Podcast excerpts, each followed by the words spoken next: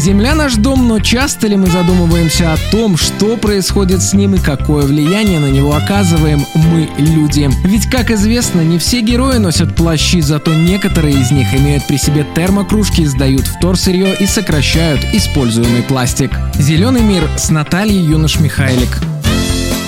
Всем привет! С развитием технологий люди стали воздействовать на окружающую среду. Дома, дороги, водохранилища – все это искусственного происхождения, результат жизнедеятельности человека.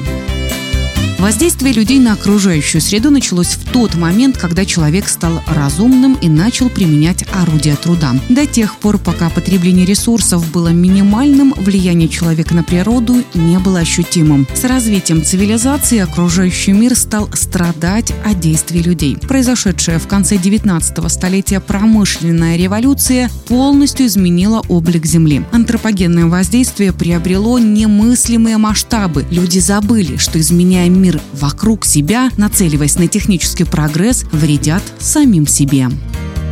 Преднамеренное воздействие человека на природу, то есть осознанное, совершаемое с явной целью. Это осушение рек, озер, вырубка лесов. Непреднамеренное возникает как побочное явление преднамеренного по цепной реакции последствий. К прямому воздействию человека на окружающую среду относят добычу угля, нефти. Также есть косвенное, то есть опосредованное, приводящее к результату через взаимосвязанные последствия. Например, повышение солнечной радиации из-за чрезмерного применения аэрозолей.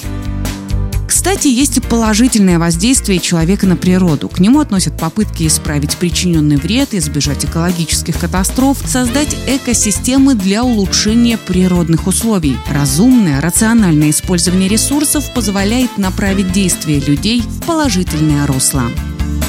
Разумное, осознанное взаимодействие с природой во всем мире влияет на будущее планеты. Для нормализации экологии человек должен идти к восстановлению баланса. Среди перспективных путей решения – создание безотходных производств, эффективная сортировка и переработка мусора, рациональное использование ресурсов и восстановление природных богатств, а также очищение воздуха и запрет на вырубку лесов.